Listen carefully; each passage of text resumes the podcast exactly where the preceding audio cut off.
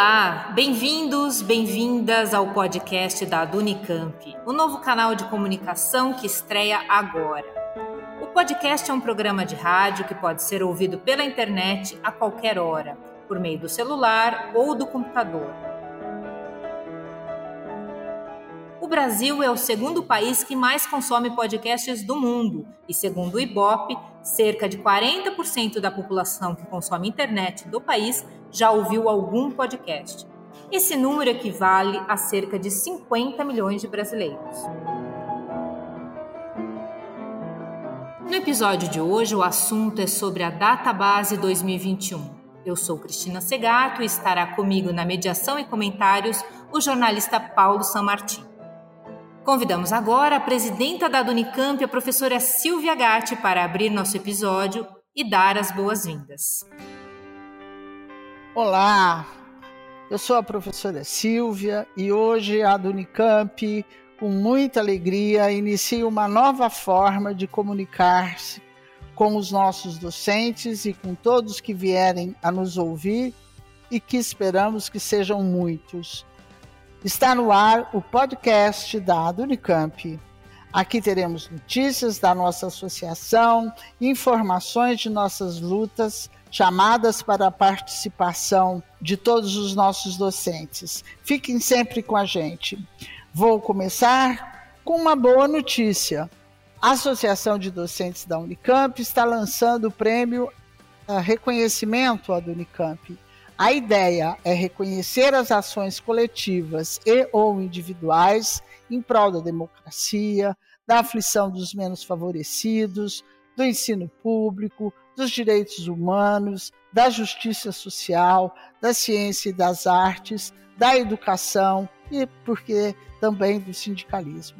Fiquem atentos às nossas redes sociais, que em breve o edital de inscrição será lançado. Aproveito para agradecer à professora Edviges Morato, do nosso Instituto de Estudos da Linguagem, responsável pela nossa vinheta.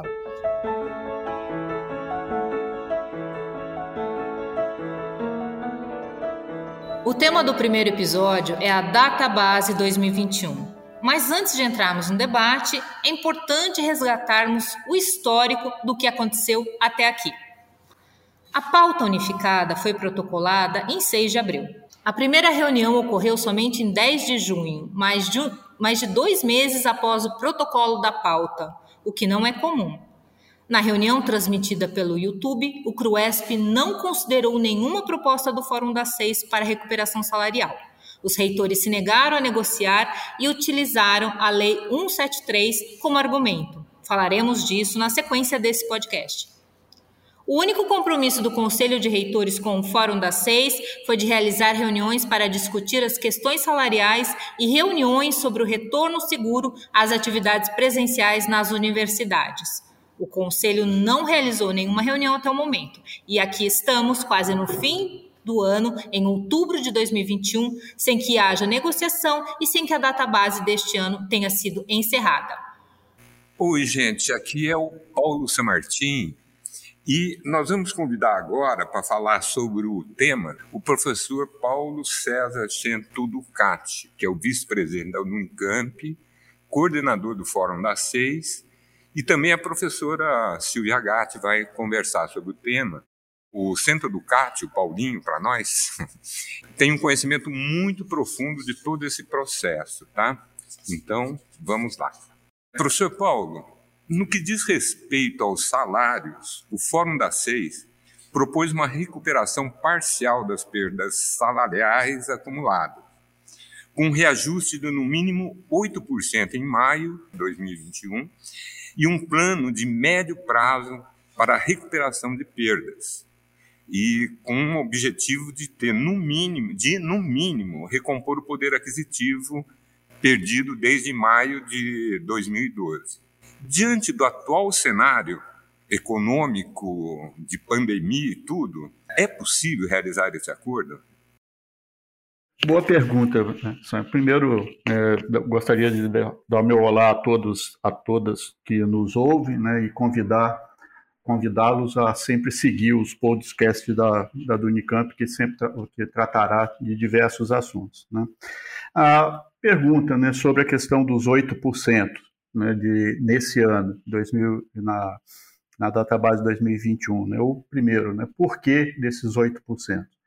É, quando o Fórum das Seis é, construiu a pauta, né, a, os nossos estudos apontavam que 8, em torno de 8% seria a inflação né, de maio de 2020 a abril de 2021, onde maio é nossa data base. Por isso, esse pedido de um, reajuste de 8% né, nesse ano. Né.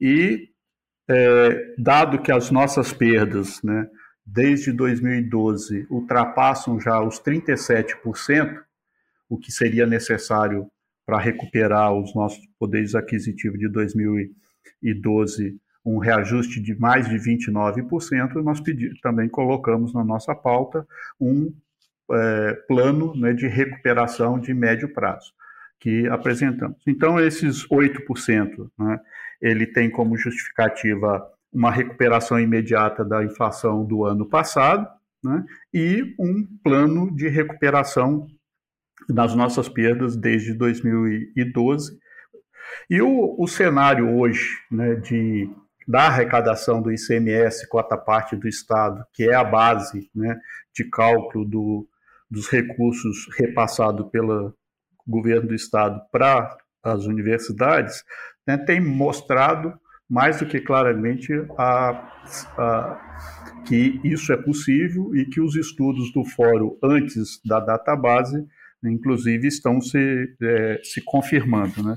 Então, hoje a gente tem uma arrecadação né, de janeiro a setembro desse ano, de, na cota parte do Estado, onde se aplica os 9,57 das universidades, de mais de 99 bilhões, né, que já foram arrecadados.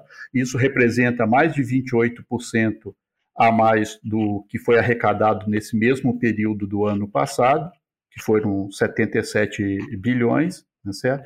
É, além disso, isso representa em torno de 14%, até um pouco mais do que 14%, da arrecadação que deveria ter acontecido de janeiro a setembro é, desse ano, para, no final do ano, se consolidar a arrecadação de 118 bilhões, que foi utilizado pelas três universidades para fazer o orçamento desse ano. Portanto, a gente está falando aí que já temos uma arrecadação de mais de 12 bilhões acima do, daquilo que foi é, previsto pelo orçamento inicial da, das três universidades. Então, a gente tem um, uma folga é, de arrecadação muito substancial, né? eu diria até que algo como nunca visto desde a da autonomia em 89, né? Ah, tanto que é, isso é está é, tá correto, né? E, e, que se a gente for olhar né, as, os comprometimentos da folha de pagamento das universidades né, com é, em relação aos repasses feitos pelos governos, hoje essa média está em 69%, coisa que nunca aconteceu desde a autonomia. Mas uma, é uma coisa bastante importante de, de, se perceber nessa questão não é só esses 69%, mas a tendência né, desse, desse comprometimento. Que o, nos últimos, no último mês, no mês de setembro, a Unesp é, teve um comprometimento de em torno de 58%, a, a USP de 62% e a Unicamp um pouco maior é, de, nesse comprometimento, mostrando que essa esse comprometimento até o final do ano vai cair significativamente. Então, a proposta, tanto apresentada inicialmente, uma proposta mais geral, apresentada na primeira reunião do, do, do Fórum com o CRUESP em, em 10 de junho, né, dessa recuperação, é, é, possível. Depois a gente apresentou na reunião de 15 de julho uma proposta mais detalhada que é, para a recuperação, a gente reafirmava os 8% nesse ano, né? e é, uma proposta que em dois anos, com reajustes trimestrais, o restante do, da, da defasagem, que seria em torno de 21%, né, seria é, alcançado e, e repassado para os nossos salários, então, a cada três meses. Essa proposta, essas propostas são factíveis e gostaria também de lembrar que, além disso, né, na proposta do Fórum das Seis, tem a valorização dos níveis iniciais das carreiras, porque hoje, né, tanto os docentes como os técnicos administrativos, ao entrarem na universidade, têm um salário muito é, defasado em, em relação né, ao mercado de uma forma geral, né, e como esses profissionais né, não têm os quinquênios, sexta parte, ele tem um salário, o único, a única é, composição do seu salário é o salário base. Né, então, a gente também tem uma proposta de recuperação, de valorização dos níveis iniciais. E os nossos estudos mostram, né, e a arrecadação tem confirmado isso, de que tudo, que toda a reivindicação do Ford da Seis é, é, cabe sim no orçamento das universidades, sem permitindo ainda é, a, as, os devidos é, investimentos da universidade em, em, melhorias de laboratórios, salas de aulas e assim por diante, né, e todas as outras questões é, orçamentárias da universidade. Paulinho, diante desse cenário é, é, favorável, que você inclusive citou a arrecadação, o aumento da arrecadação do, do ICMS, né? É, mesmo dentro desse quadro de pandemia. Por que a CRUE? Por que os reitores não levam isso em consideração, na sua opinião? Por que, que eles escamoteiam esse quadro na hora de sentar na mesa e negociar? Bom, Sam, essa pergunta é bem é, capciosa, né? Porque para poder responder realmente essa sua pergunta, eu precisaria entrar na cabeça do, de cada um do, dos reitores e do presidente do, do CRUESP, né? Mas a gente pode conjecturar sobre o, as razões, né? Então, uma da, da, das questões que, a meu ver, né, é crucial é que a, o CRUESP e os, o, os três reitores, né, segue, continuam seguindo, como já há algum tempo, e segue a cartilha do governo estadual, né?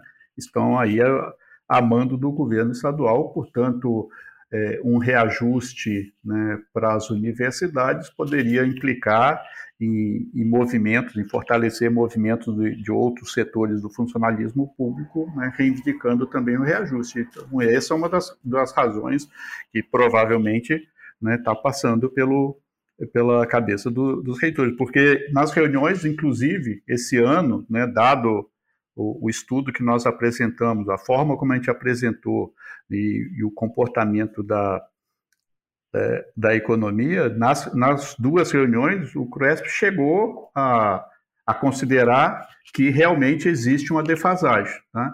Não, na, não mostraram nenhum estudo qual é essa defasagem no, na visão deles. Né? Como eles não apresentaram e também não contestaram os nossos números, né? há de se supor que eles concordam com, com, a, com, os nossos estudos e com essa defasagem de 37% em, em relação ao salário de, de né, ao poder aquisitivo do salário em 2012, em maio de 2012. Então, essa é, é uma questão. Né? Outra questão, eles estão aproveitando da pandemia é, a dificuldade que a gente tem né, de se fazer um movimento mais forte de reivindicação né, do, das nossas é, questões, né, também para fazer caixa para as universidades. Né? Então, essa é uma questão é, assim, bastante complexa, né, na realidade, a resposta, porque do jeito que você perguntou, eu precisaria entrar dentro da cabeça de cada um dos reitores para poder é, extrair realmente o que eles estão pensando. Mas o comportamento deles né, nos leva a, a, a supor né, que, primeiro, tá, existe uma pressão e eles estão sucumbindo a essa pressão do governo do Estado, porque o governo do Estado tem essa política de não dar reajuste e o, o funcionalismo público, tem vários setores do funcionalismo público tem mais do que 4, 5 anos que nunca que, que não tiveram nenhum reajuste, né? já tem há 4, 5 anos que não, que não tem reajuste. Então, essa é, é uma, uma possibilidade bastante concreta. Outra é a, a questão né, de fazer o caixa das universidades e, de uma certa forma, eles estão se sentindo um pouco confortáveis, uma vez que a comunidade, né, apesar dos esforços das entidades, das diretorias, da, da, da, dos sindicatos, tá, em tentarem fazer essa luta, mas uma certa passividade da, da comunidade, que também né, é, tem muito a ver com, com o momento que estamos vivendo né, de pandemia, né, e, o, esse argumento de que a economia não está é, sofrendo muito com a, com a, questão da pandemia, coisa que não é, re, é real. Né? Quando a gente olha para as, as arrecadações né, de impostos, de, dos diversos tributos, né, tanto do Estado quanto do governo federal e dos municipais, a gente vê que tem um crescimento desse, dessa arrecadação. Né? Então, essa é, acho que é uma, uma é, possibilidade aí de análise né, do, do porquê que o, o CRUESP não é, nos atende, nem, nem discute, nem senta para discutir. Né? Paulinho, eu acho que tem aí realmente um, um, uma coisa política, né? Um, os reitores estão assumindo uma postura política, né? É, eu não sei, sinceramente, no que é que eles estão apostando. E também não sei o que é que eles estão esperando né, dentro do cenário político do Estado de São Paulo, mesmo do país, que diz respeito, por exemplo, teremos uh, mudanças na reitoria da, da USP, né? propostas aí de engajamento ou de definição de candidatos ao governo do Estado, de candidatos à presidência da República. Né? Eu perguntaria, sabe, o que os reitores estão esperando para respeitar as comunidades, para re respeitar aquilo que o Fórum das Seis significa, né? chamando para uma reunião, se, se colocando efetivamente, expondo né, até mesmo aquilo que eles acham que é a postura que eles devam ter. Né? Porque o que eles estão gerando para toda a comunidade é um processo de absoluta descrença, sabe? Por esse desrespeito conosco. Então, é um, uma posição política, mas eu não sei, eu acho que aí não seria entrar só na cabeça de cada reitor, sabe? Mas entrar numa reunião né, deles, do CROESP, ver o que eles falam, sabe? Entender suas justificativas, concordando ou não com elas.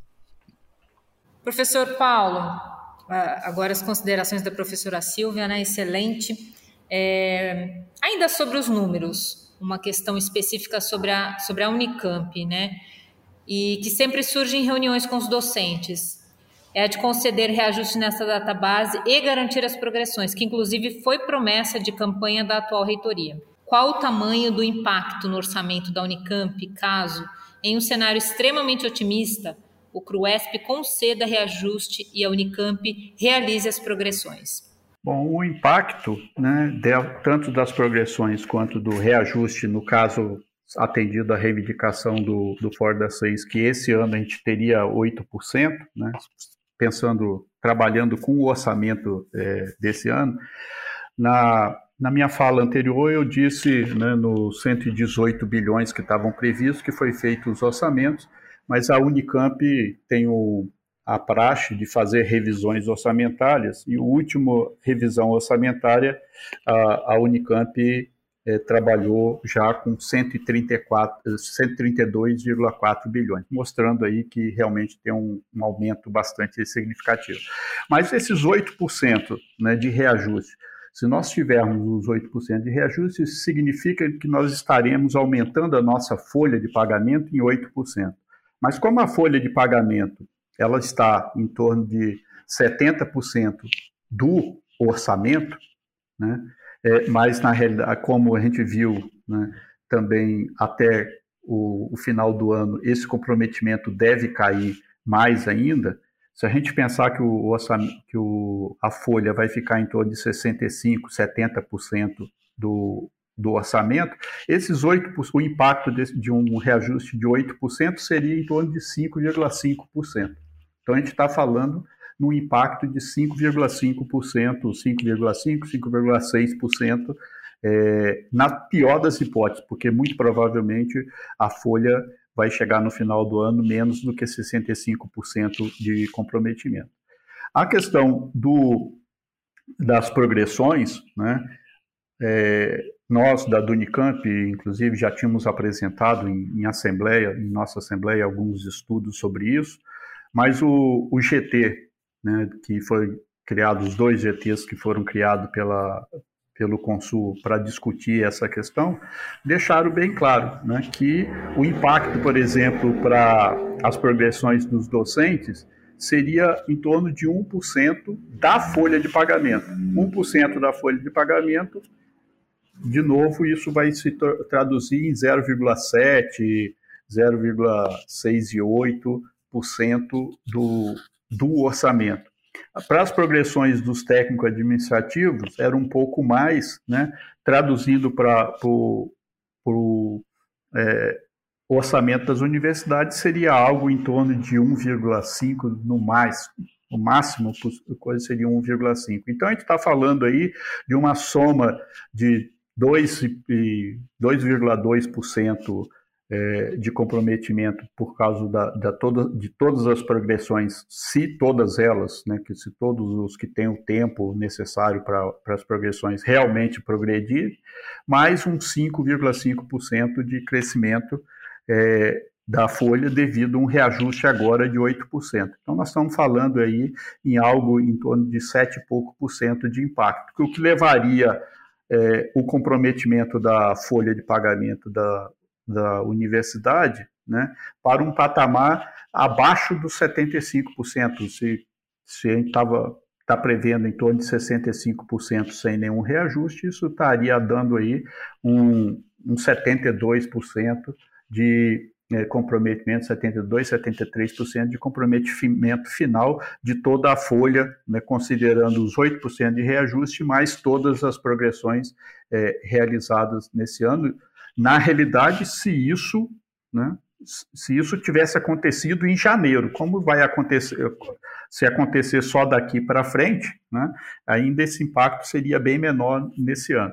E, mas a todo, uh, de todo modo, né, mesmo considerando que fosse todo ano que a gente estaria com um comprometimento de em torno de 72%, 73%, ainda seria o menor comprometimento da Unicamp com, com, da folha de pagamento em relação ao, ao seu orçamento de toda a história desde a autonomia de, que aconteceu em 1989.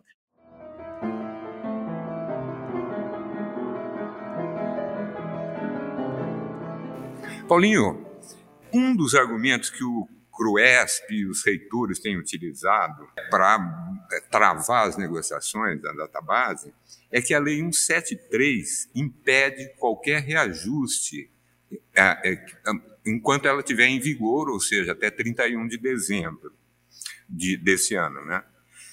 Mas o, não só o Fórum das Seis, como diferentes instâncias judiciais têm um entendimento com completamente diferente.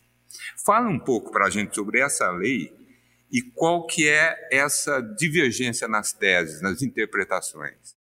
Bom, a lei, como você disse, de uma forma geral, né, ela impede e, né, aumentos de gastos do, dos entes federados, né, significa governo federal, governo estadual e os governos municipais, né, é, e em troca é, dessa é, não desse não aumento né, desse compromisso do, do, dos governos federal, estadual e municipal não é, aumentarem os seus, os seus gastos, ao, no caso do, do, governo federal e municipais, receberam alguns benefícios do governo federal, alguns recursos a mais. Né? Então, esse é um, um, o geral da, da lei. Na questão específica, por exemplo, das progressões, né, a leitura simples e direta né, por qualquer pessoa minimamente alfabetizada na leitura mostra que o nosso tipo de progressão não está contingenciado por essa lei, né? porque lá deixa claro que só está contingenciado é, o, o, as progressões que dependem puramente do, de critérios de tempo. como nossas progressões dependem o tempo é uma condição necessária, mas não é suficiente. A gente precisa também uma análise de mérito. Então, ela não está, é, é, ela não é proibida. Ela pode acontecer. Na questão dos reajustes salariais, o que se fala é em aumento de gastos do, dos governos, como eu disse, dos entes federais, federados. A universidade não é um ente federal. Né? Ela faz parte de um, de um, ente federado que é o, o Estado.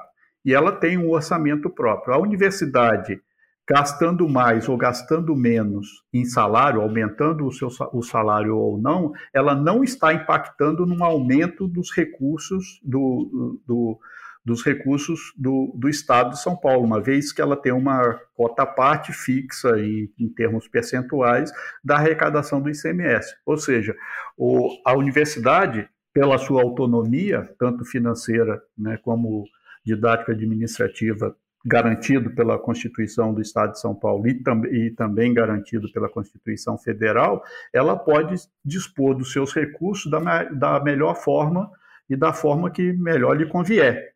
Tá? Portanto, não tem esse impedimento. O fato do, do, de a gente ter um reajuste no nosso salário não vai estar aumentando, né, não vai estar impactando o orçamento do, do Estado, porque ela vai estar sendo, vai estar sendo usado um recurso que já está destinado para as universidades, que as universidades recebem.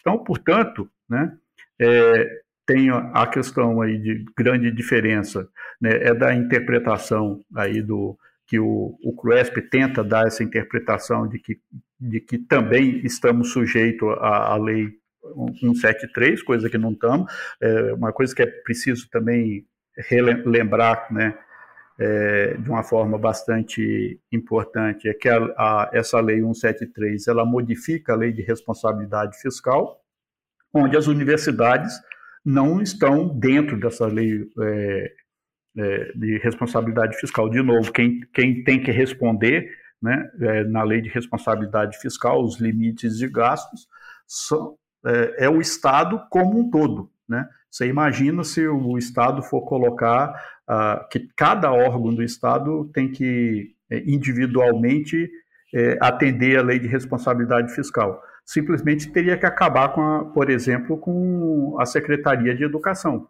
né? porque o gasto principal e quase que, que que todo é pessoal. E aí você tem um limite, né, no, a lei de responsabilidade fiscal diz, é, determina um limite de gasto com, com o pessoal. Mas, na realidade, quem tem que fazer isso, né, quem tem que cumprir esse quesito é o Estado como um todo. Portanto, a Secretaria de Educação gasta mais com o pessoal, mas a Secretaria de Obras gasta muito menos com, com, com o pessoal. E na hora que você coloca tudo isso no, junto, né, o Estado é que não pode gastar mais é, do que um certo limite com o pessoal.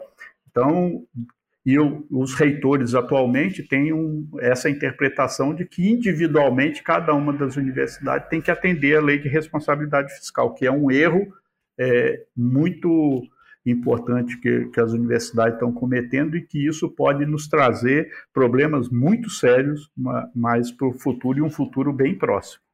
Silvia Paulinho.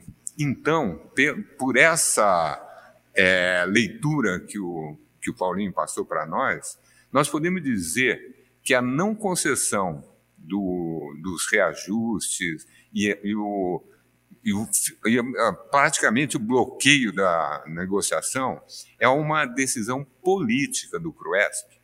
Sim, sem dúvida nenhuma, né? Porque, inclusive, né, se a gente for olhar tanto em ações é, que nós da Dunicamp entramos, que a DUSP entrou, que diversas outras entidades entraram, é, principalmente sobre a questão da, das progressões, né, onde a gente pedia liminar e pedia a, a cessação dessa, desse embargo aí as progressões, né, o, em que pese que a gente não conseguiu êxito final na, na, na ação, ou seja, não foi julgado é, a nosso favor, mas o, nos pareceres, né, no, nos relatórios do, dos relatores de todas essas ações, eles mostram muito claramente de que o motivo para essa é, contenção das progressões não é a LC 173, mas é, o, o, o, relator e, e, a, e o, os juízes e os desembargadores não nos deram a favor com o argumento de que a universidade, tendo autonomia, a reitoria pode sim é, implementar um contingenciamento dessas progressões, mas por pura e vontade e responsabilidade sua, não da Lei 173. Isso está muito claro, por exemplo, no, no, no texto né, da, da ação da, da, que a do entrou, né, questionando essa questão da, das progressões, que, o, que na decisão do relator e que foi seguido pelos outros dois desembargadores na turma que julgou é, essa ação no nosso recurso para a segunda instância. Isso também aconteceu de uma forma também bastante clara numa ação que a DUSP fez. E isso tem acontecido em, em várias outras é, ações pelo país afora. Né? Então, é, isso mostra claramente né, que o, essa posição, esse, esse posicionamento das reitorias é um posicionamento político, né, e eles tentam, é, de uma certa forma, aí, se livrar da responsabilidade desse ato político que eles estão é, executando colocando a, tentando colocar entre aspas aí a culpa na LC 173, querendo sair de bonzinho na no, faz a maldade e quer ainda sair de bonzinho, né? Eu não e vem com esse discurso, eu não, não, não faço isso porque a LC 173 não, não me deixa fazer, mas na realidade ele não está fazendo porque ele não tem a vontade política de fazer, ou seja, tem a vontade política de não fazer. É isso mesmo, Paulinho. Além do que, eu acho que eles não têm a responsabilidade, o cuidado né, com, com o bem-estar, com todas as, as questões que estão envolvendo o dia a dia dos nossos docentes. Vejam, nós temos docentes com dificuldades financeiras, inclusive. Né? É, nós temos docentes que estão aí assumindo outros compromissos familiares né, com a própria pandemia. Né? Nós temos docentes que estão atentos e, e, buscando alternativas, inclusive, não, não na questão financeira, mas nas suas formas de trabalho. Né? Então, é, é, simples, fica muito fácil, né? Olha, eu não vou reajustar salários, eu não vou melhorar as condições de vida dos, dos, dos nossos servidores, porque a 173 não nos permite fazer isso. E nesse contexto ainda, né, me choca ouvir que a, a, os reitores sequer podem sentar para uma discussão, porque a Lei 173 também impediria uma discussão prévia para que houvesse um compromisso da reitoria ou das reitorias do CRUESP, né, com todas as nossas universidades públicas paulistas e o Centro Paula Souza, no sentido de sinalizar para a nossa comunidade aquilo que eles estão olhando, discutindo e pretendendo também com relação aos nossos salários, além do retorno seguro que se faz necessário agora.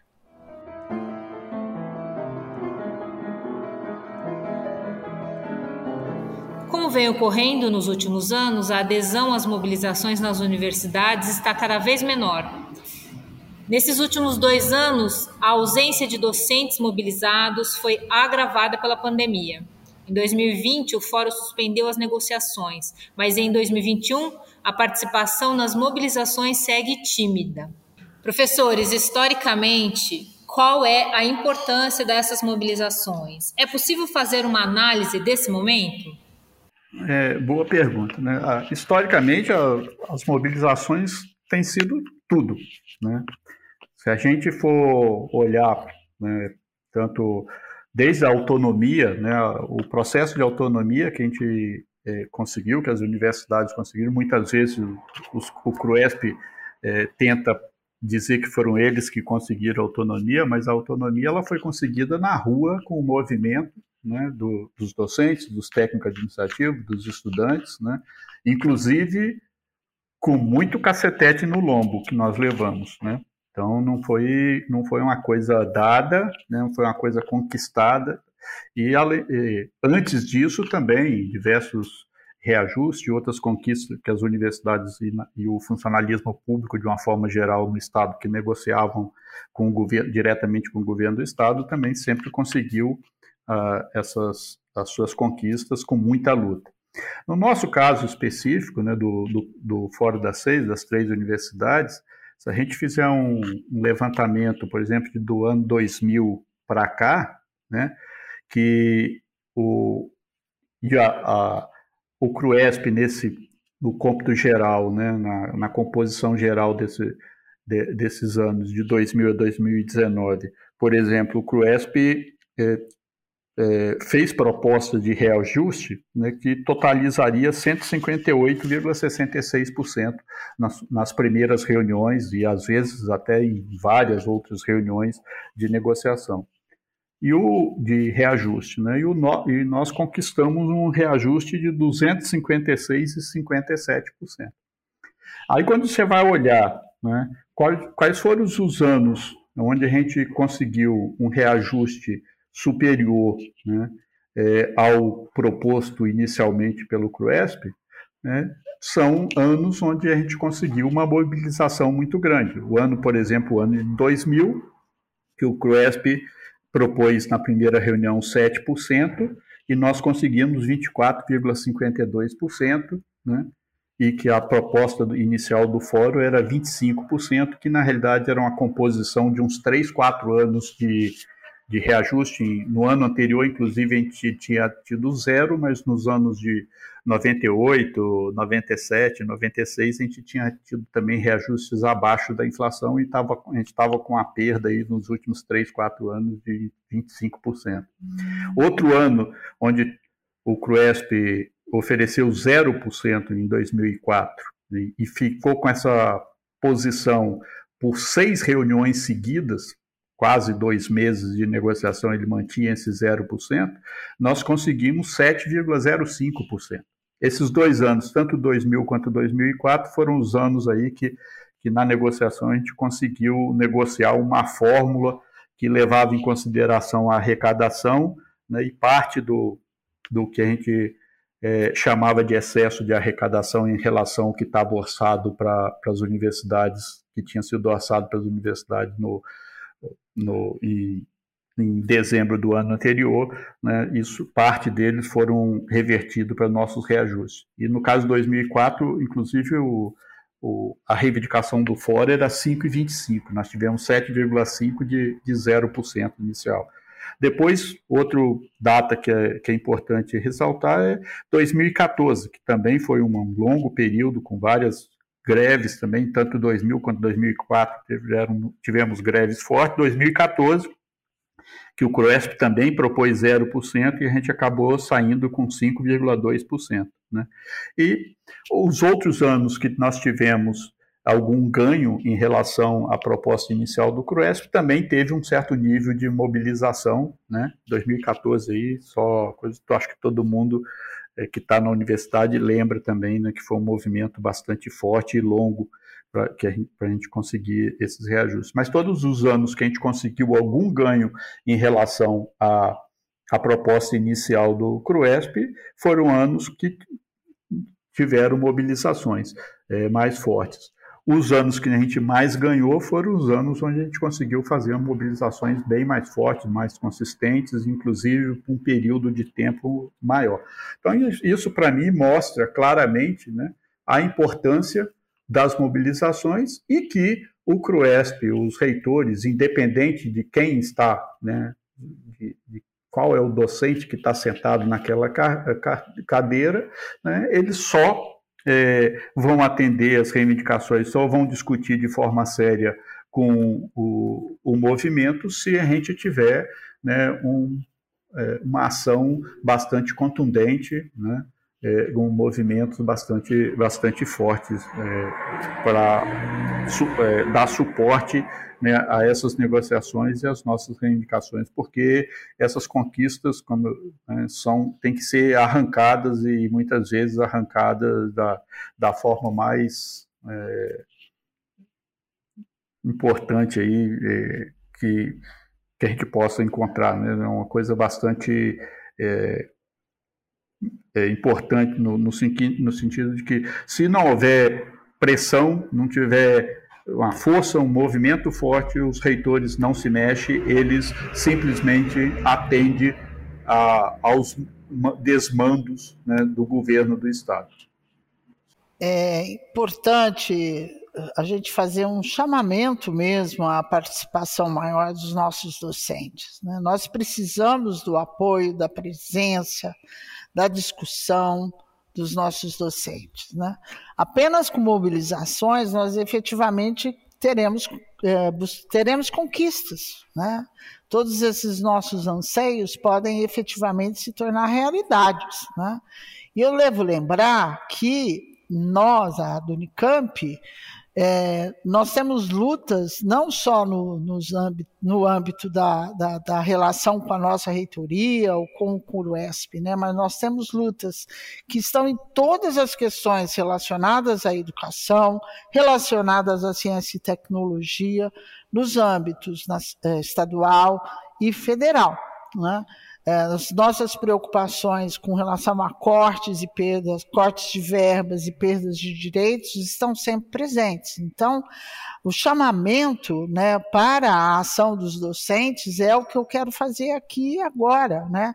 Participem, sejam mais proativos, sejam mais é, inseridos na busca e manutenção dos seus direitos, porque sozinhos a, a nossa luta fica bastante árdua. Bom, depois dessa aula de cidadania e direitos, nós encerramos aqui o nosso episódio sobre database. Estaremos novamente divulgando os nossos podcasts, vocês fiquem ligados e aceitamos sugestões de envio de temas que vocês gostariam de ouvir nesse canal. Podem mandar e-mail para o imprensa.adunicamp.org.br.